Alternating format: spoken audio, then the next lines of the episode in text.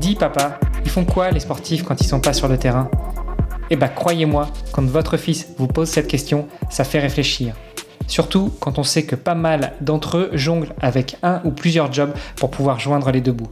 Et j'ai réalisé que beaucoup d'entre nous se posent la même question. C'est pour ça qu'il y a quelques années, j'ai décidé de lancer le podcast Dans les vestiaires pour plonger dans cette double vie. Parce que derrière chaque athlète, il y a une histoire et parfois un autre métier. À peu près au même moment, j'ai rejoint ePlayer, un cabinet de recrutement spécialisé dans les recherches critiques. Alors moi je suis recruteur tech et avec mon associé on aide les entreprises à trouver les perles rares mais on accompagne aussi les entités qui veulent définir ou redéfinir une politique de recrutement. Et je peux vous dire que des sportifs de haut niveau croisés au gré de nos chasses de candidats on en a vu un sacré paquet. Et oui, parce que encore une fois, vivre de son sport n'est pas si facile quand on n'est pas installé au plus haut des podiums depuis des années. Et encore, comme une marque bien installée, il faut y rester et se réinventer sans cesse. Du coup, à travers les histoires inspirantes de mes invités, je vous propose de découvrir comment on peut répondre à nos enfants qui se demandent encore ce que font toute la journée ces sportifs de haut niveau. Parce que oui, entre sport et entrepreneuriat, il y a beaucoup de points communs.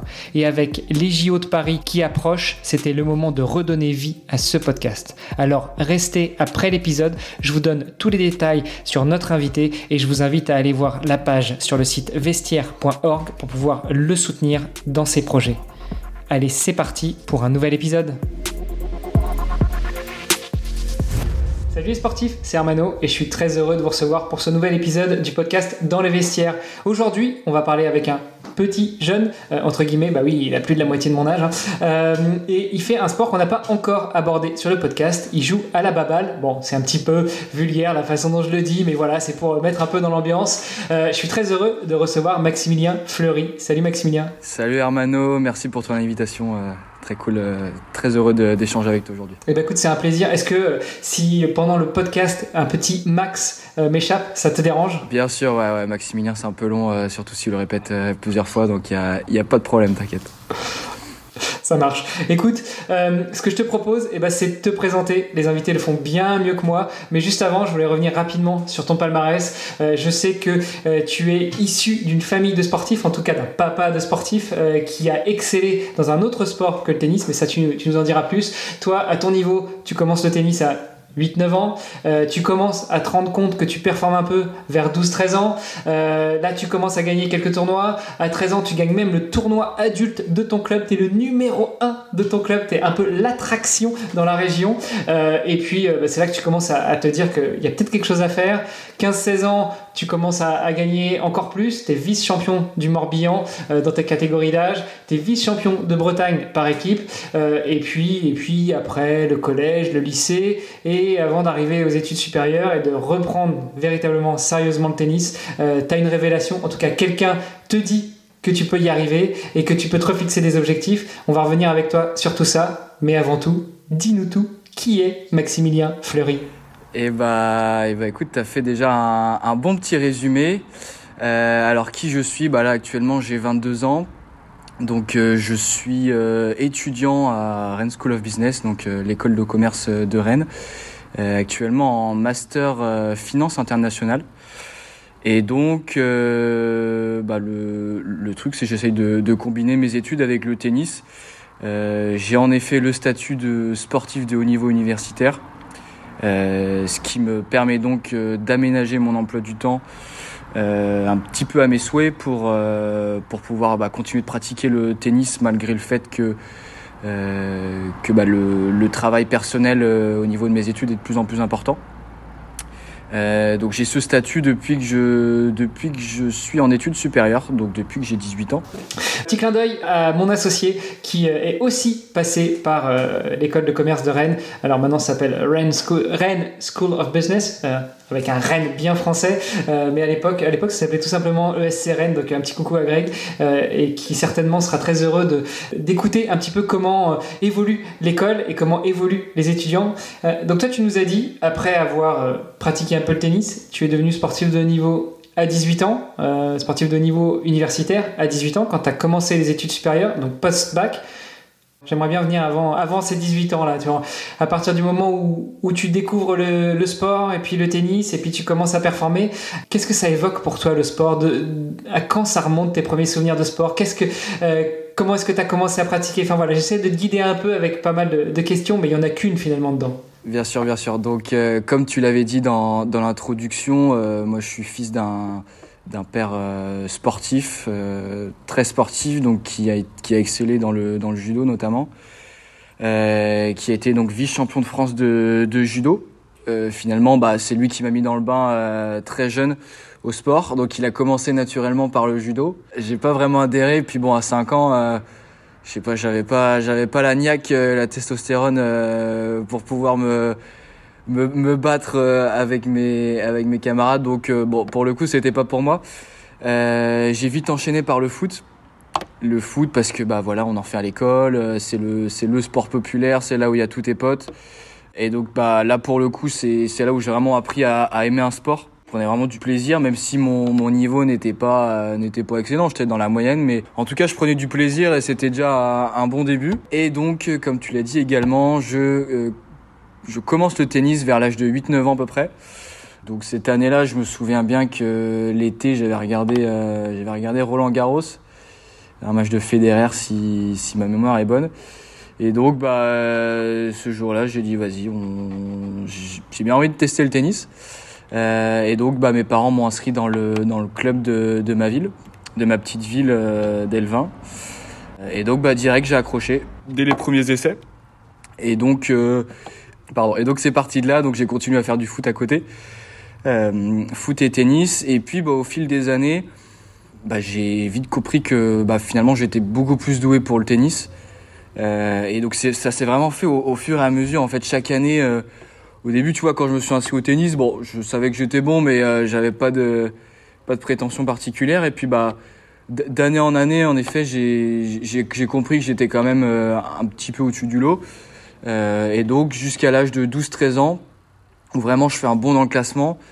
Et euh, parce qu'en fait, c'est lié également à ma à mon pic de croissance que j'ai fait assez tôt. Donc en fait, quand t'es quand t'es vachement grand comparé à tes compères euh, euh, pour le même âge, bah ça, ça t'aide évidemment. Et donc je me souviens qu'à à 13 ans, je faisais déjà un mètre euh, un mètre 83.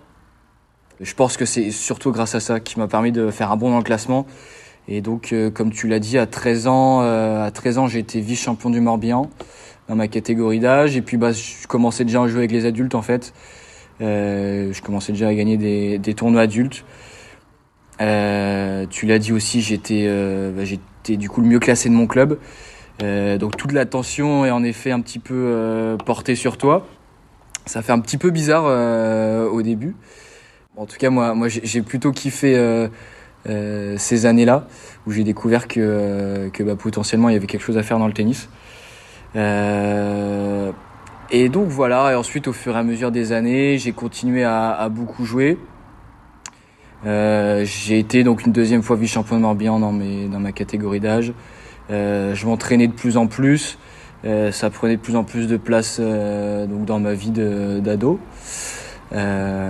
Et puis bah est arrivé euh, le je dirais le, le lycée où j'avais le choix entre euh, entre faire un lycée général euh, classique on va dire et faire un, un lycée en sport études et donc bah, j'ai longuement hésité entre entre les deux les deux options sachant que le sport études était un petit peu plus loin de, ma maison de là où j'habitais euh, ça me faisait quitter tous mes tous mes potes euh, de l'époque.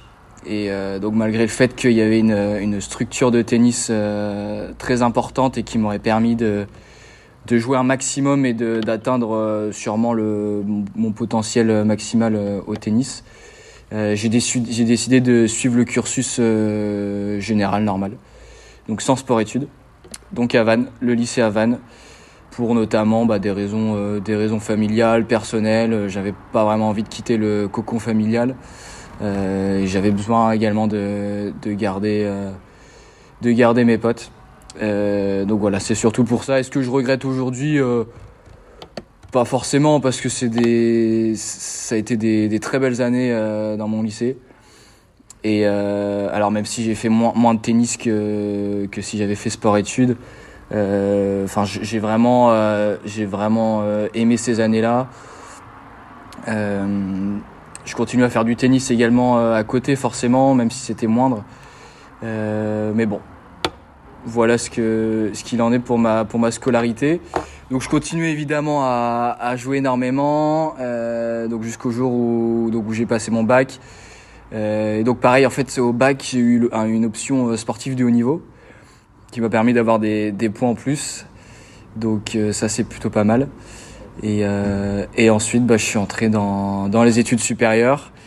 Et là donc tu l'as rappelé aussi. Donc c'est pas que j'avais abandonné le tennis, mais voilà, ma priorité c'était vraiment les études. Et, et de plus en plus, euh, bah voilà, on, on laisse son, son, rêve entre guillemets de, de côté. Euh, et donc en arrivant en études supérieures, euh, j'ai un entraînement le jeudi après-midi, je me souviens bien, avec Erwan Tortuyo, donc qui est l'entraîneur de Adrien Manarino. Euh, Adrien Manarino qui est, qui est actuellement 23e euh, mondial, qui est numéro 2 français. Et, euh, et donc voilà, pour moi, c'était vraiment très cool de, pouvoir me faire entraîner par, par quelqu'un qui avait son prestige et sa, sa passion pour le tennis. Donc euh, il m'a donné un petit peu plus, enfin, un petit peu plus de niaque par rapport à ça. Et puis bah, il m'a dit que j'avais euh, le classement requis pour pour pouvoir être avoir le, statut de sportif de haut niveau universitaire. Donc il m'a expliqué un petit peu en quoi ça consistait. Et donc il m'a dit que bah, ça pouvait me, me, permettre de continuer de faire des compétitions, de continuer de m'entraîner, euh, tout en gardant euh, bah, les études de côté et puis bah, faire un petit peu un mix des deux, pouvoir, euh, pouvoir moduler mon emploi du temps selon mes envies. Et donc, donc bah, évidemment, moi j'ai j'ai adoré ce qui m'a ce qui m'a ce qui m'a vendu donc et donc depuis depuis j'ai ce même statut je reste toujours en contact avec cet entraîneur et puis bah puis bah voilà quoi je combine euh, je combine le tennis et les études même si bah je te l'ai dit hein, moi le tennis j'en ferai jamais mon métier je tiens quand même à garder un, certain classement et un certain niveau mais, euh, mais j'en ferai jamais mon métier, euh, j'en suis conscient et, je l'ai accepté et c'est très bien comme ça. Ouais, pendant que tu me parlais, tu, euh, tu, parlais de ton papa au tout début et je regardais la liste des sportifs de haut niveau. C'est marrant, il y a pas mal de fleuris, donc qui ont le même nom de personnes qui ont le même nom de famille que toi, qui sont non seulement listés sur la liste des sportifs euh, de, de haut niveau du ministère des Sports, mais aussi qui ont comme spécialité le judo.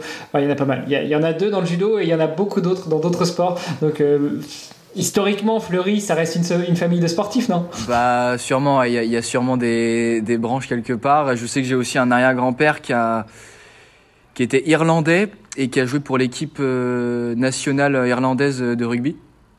Et donc, pareil, c'est du côté de mon père. Donc, euh, donc c'est un Fleury. Et donc, oui, euh, oui, en effet, je pense que je pense que c'est une bonne lignée de, sportifs. Et, et, du coup, donc toi, le judo, ça ça t'a pas trop, ça t'a pas trop branché, ça t'a pas trop intéressé à ce moment-là. C'était quoi? C'était le côté sport individuel, sport de combat, ou c'était pas le sport des potes et du coup t'étais plutôt attiré par le foot? Alors ouais, c'est un, peu des deux. Déjà, je pense que c'est le fait que ce soit un sport de combat, c'est c'est quelque chose qui surtout à l'époque m'intéressait pas du tout. J'étais j'étais un, un, enfant qui vraiment était très doux, très euh, timide, etc. Donc, euh, donc j'avais aucune envie, je te dis, d'entrer sur le tatami et d'en découdre avec euh, mon adversaire. Donc c'était pas fait pour moi. Et aussi, tu l'as dit, bah, enfin, j'avais pas de pas de collègues qui en faisaient à cette époque-là. Et, et à cet âge-là, c'est important aussi, je pense, de retrouver ses, copains en sport pour pouvoir accrocher et, et, y aller en ayant en, aimant ce qu'on fait tout simplement et puis bah, prendre du plaisir quoi c'est important à cet âge là j'avais euh, d'autres questions sur la partie euh, sportive de haut niveau universitaire euh, déjà tu me dis que euh, tu as pu demander euh, ce statut au regard de tes résultats donc après avoir échangé avec l'entraîneur d'Adrian Manarino ça y est c'est passé et, euh, et, du coup, euh, donc toi, tu as, demandé ce statut. Tu nous dis que ça te permet d'aménager un petit peu ton emploi du temps comme tu veux. Euh, Est-ce que ça veut dire aussi que tu peux faire des études plus longue parce que souvent des sportifs de niveau qui ont un double projet au lieu de faire deux ou trois ans dans une dans une filière vont avoir un temps d'études qui vont être un peu plus rallongé d'une année une année et demie voire deux ans voire le double de la durée. Est-ce que c'est ton cas aussi? Alors je pense que j'aurais pu j'aurais pu le faire comme ça. Euh, malgré tout, bah, j'ai décidé de suivre le cursus quand même euh, bah, initial, euh, comme, comme mes collègues. J'avais pas, pas forcément l'envie de, d'allonger mes études. En tout cas, enfin moi j'arrive à le, j'arrive à, à le faire comme ça. J'ai pas non plus l'envie de, Enfin, tu vois, moi, je te dis le, le tennis, même si, même si c'est, c'est, c'est toute ma vie, j'ai envie de te dire, mais je sais que j'en ferai pas mon métier, donc j'ai ma priorité, c'est vraiment les études. Et euh, voilà, j'ai vraiment pas envie de, de, prendre du retard par rapport à ça. Et, euh, et aujourd'hui, j'arrive à combiner, euh, je te dis, euh, très bien ma, vie d'étudiante avec ma vie sportive. Et en tout cas, j'ai pas senti le besoin d'avoir plus de temps. Voilà, même si je pense que j'aurais pu, j'aurais pu demander à l'avoir, mais mais c'est pas quelque chose auquel je prétendais en tout cas. Et, du coup, ça veut dire quoi euh, être sportif de niveau universitaire et pouvoir aménager un petit peu son agenda? Il euh, y a des cours où tu n'assistes pas et après tu les rattrapes? Enfin, ça se matérialise comment? Ouais, c'est ça. En fait, euh, en fait, j'ai le droit de, de louper des cours pour pour des entraînements ou des compétitions. très concrètement, la semaine dernière, j'avais une j'avais une compétition sur trois jours et ben, mes absences ont été ont été justifiées auprès de l'école. Après, euh, les cours sont mis sur Internet. Euh, voilà, j'ai des copains qui, avec qui je peux demander, je peux demander les cours. Donc ça, ça se fait, ça se fait plutôt bien.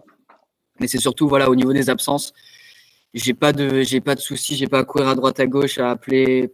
C'est quand même un, un, vrai avantage quand tu es sportif, c'est que tu peux, tu peux mettre des compétitions quand tu veux, euh, sans regarder ton emploi du temps scolaire. Euh, et donc ça, depuis, depuis le, depuis l'UT, j'ai ça.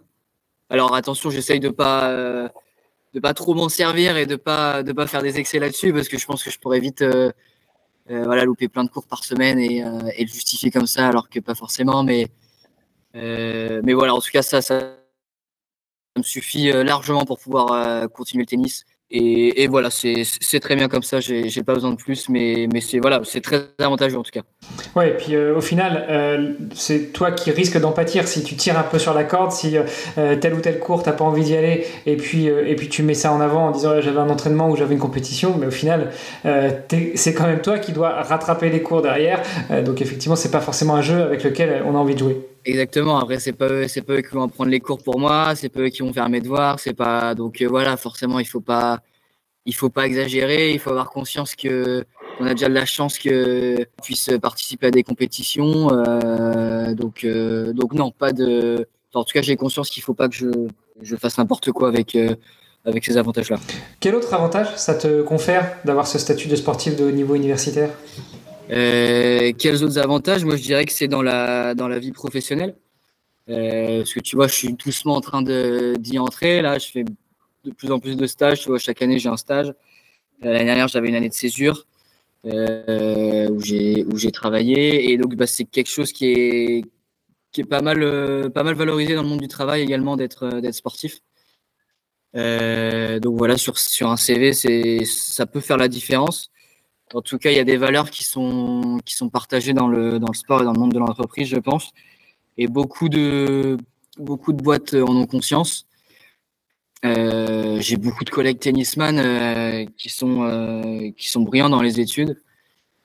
C'est souvent le cas d'ailleurs. Et, donc, je pense, que, je pense que les deux se combinent très bien et que, que certains recruteurs bah, le, mettent en avant. Donc, bah, c'est la première chose à laquelle je pense quand tu me demandes ça.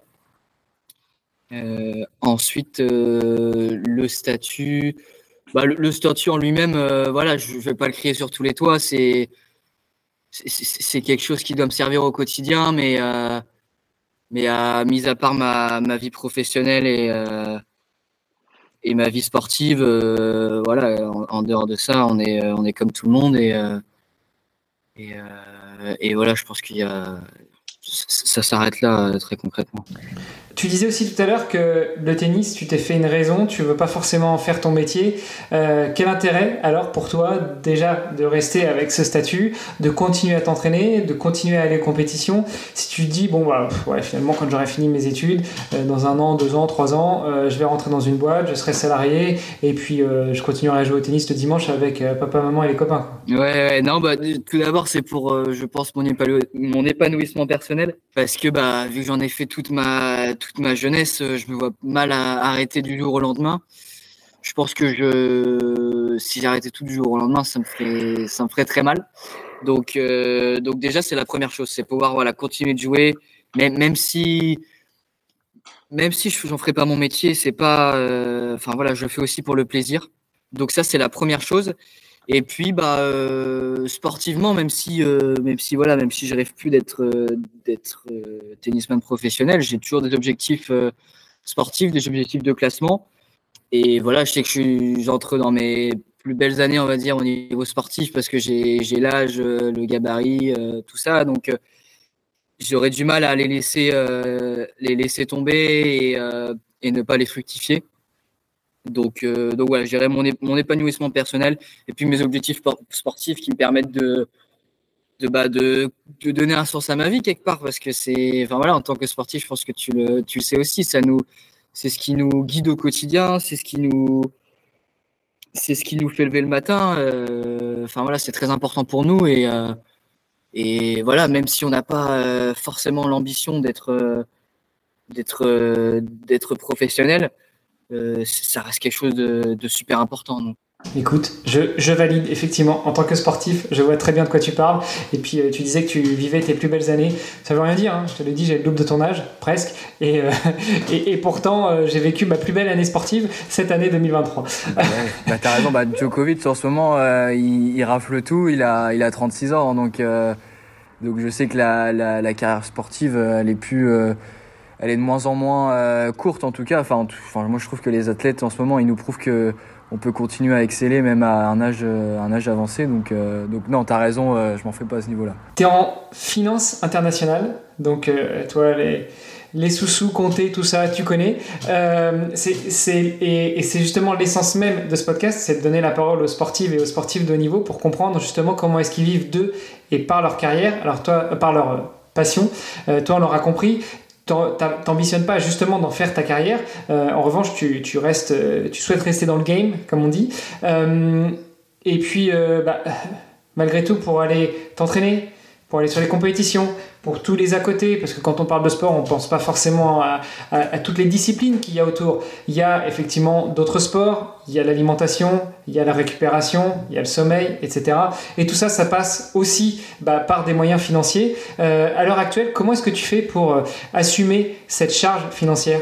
Alors, euh, on dit souvent que le tennis, c'est un, un sport de, de riches et à mon, à mon niveau, qui n'est pas. Non, non, ce qu'on dit, c'est que c'est un sport qui est pratiqué par les riches, c'est pas pareil. Ouais, ouais, ouais, non, mais on, s'entend, on s'entend.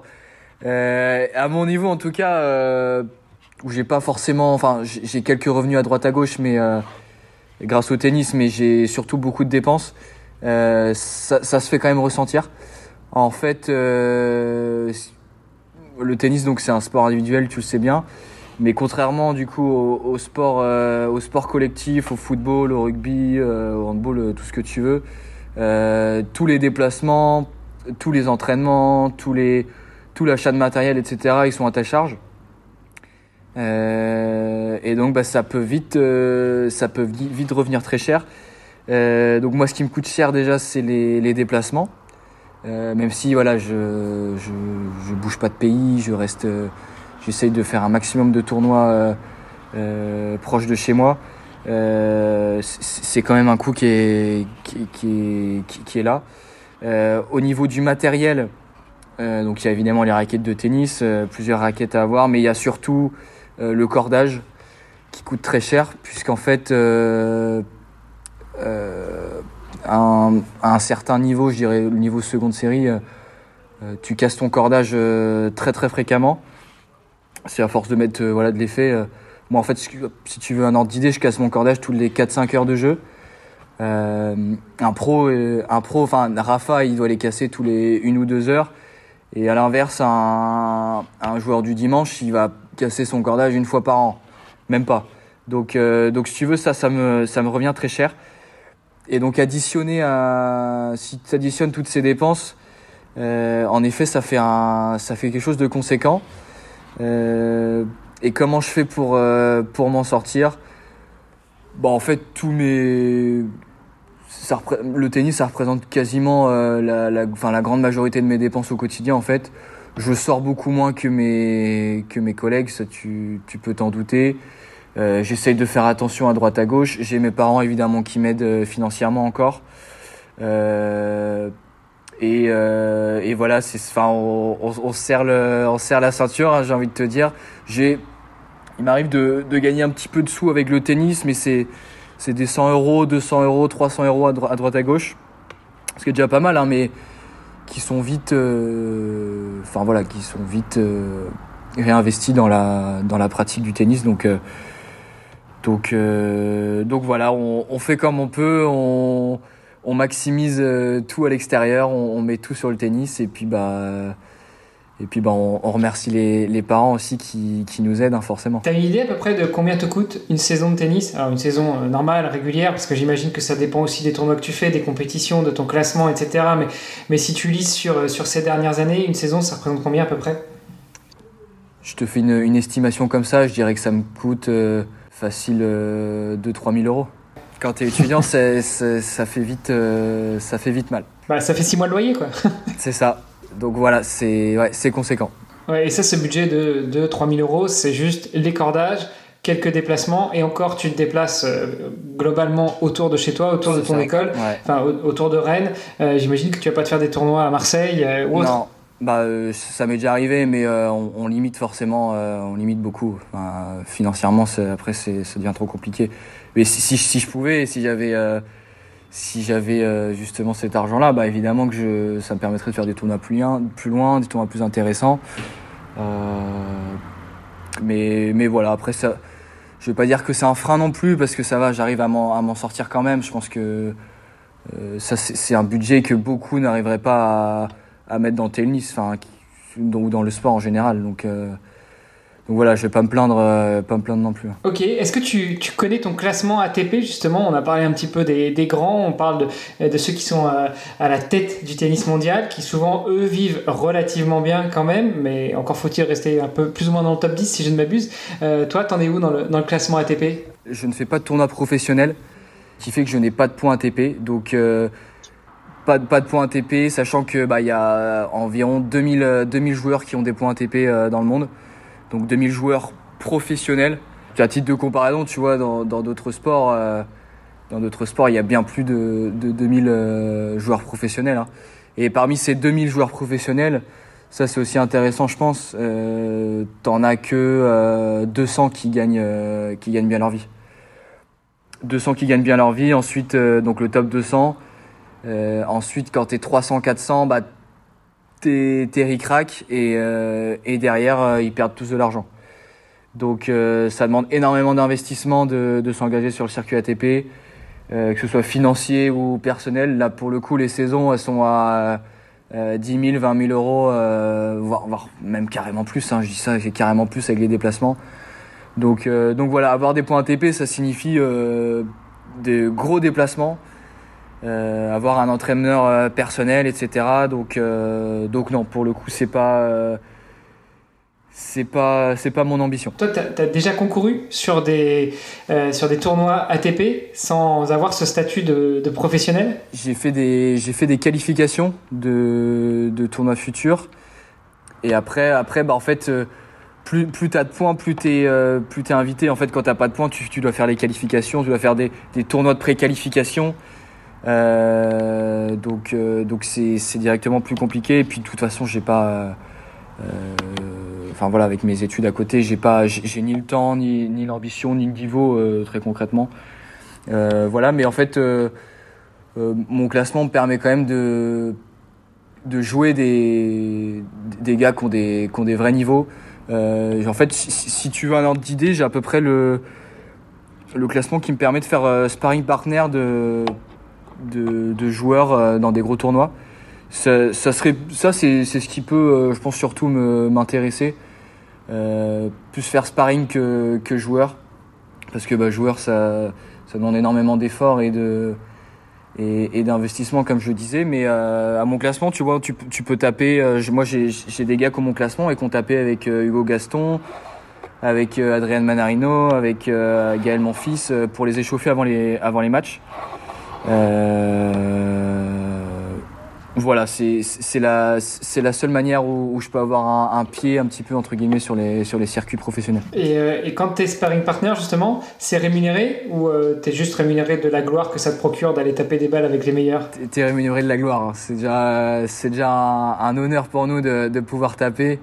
Euh, non, si c'était rémunéré, euh, ça serait ça, ça, serait ouf. Hein, mais euh, mais déjà, comme je te disais, euh, beaucoup se serrent la ceinture euh, au niveau de la 300, 400e place mondiale. voilà, c'est déjà un, honneur si on arrive à à, taper avec eux. Bah, c'est clair. Après, euh, tu vois, ça, se fait dans d'autres sports. Hein. On pense souvent au lièvre euh, en athlétisme et notamment sur les courses sur piste. Bah, il y a des gens qui sont, il y a des coureurs, des coureuses euh, qui sont simplement appelés, soit par la fédération, soit par les clubs, pour venir courir devant et donner le pace, donner l'allure aux favoris. Et, à ce titre-là, ils sont alors rémunérés, c'est pas vraiment le cas. Ils sont indemnisés. Voilà, on leur dit, bah, je sais pas, je te paye ton billet de train, je te file un billet de 100 balles tout ça c'est encadré, hein, c'est pas c'est pas du paiement au chapeau, mais, euh, mais, mais ça pourrait être le cas aussi avec les sparring partners dans le tennis. Ce qui n'est pas. Non, c'est vrai. Bah, c'est le même principe hein, du coup de ce que tu me disais, le, lièvre, hein, c'est pareil, c'est pour, euh, c'est pour mettre les athlètes en condition et, euh, et, donc pour ça ça demande un minimum de, de niveau forcément, mais, mais ouais non, pas encore, pas encore rémunéré dans le tennis en tout cas.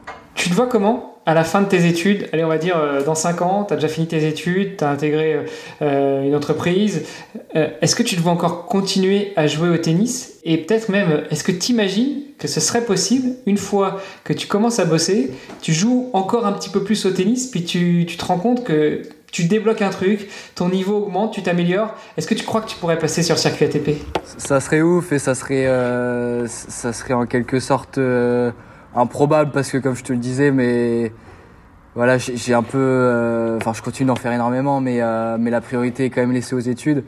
Dans cinq ans, bah déjà, je me vois dans un un bon poste déjà au, niveau professionnel, ça serait la, la priorité forcément. Euh, et en effet, si je peux continuer de, de jouer à côté, j'ai toujours des objectifs en tête de classement. Pas forcément des objectifs professionnels, mais on, si tu veux un, on va dire semi-professionnel si tu préfères, parce que euh, sur les tournois, les tournois régionaux, les tournois départementaux, euh, euh, il y a toujours des toujours des billets à se faire, des, des petits billets, tu vois, à droite à gauche. Je sais qu'il y a des joueurs qui sont un petit peu mieux classés que moi, qui sont, on va dire, semi-professionnels et qui arrivent à, à quand même à se pas se rémunérer, mais à, à, avoir un bon complément de revenus à côté, tu vois, en gagnant des des 200 euros par semaine sur des tournois par-ci par-là. Et en effet, ça, euh, ça j'y pense. Si, euh, si, voilà, si jamais je continue le, tennis, d'en faire, d'en faire énormément, euh, pourquoi pas partir sur, sur un principe comme ça Pourquoi pas tenter des qualifs de, de futur de tournois donc, professionnels, que ce soit en simple ou en double Puisqu'en double, il y a forcément moins de monde, donc c'est c'est un peu plus abordable.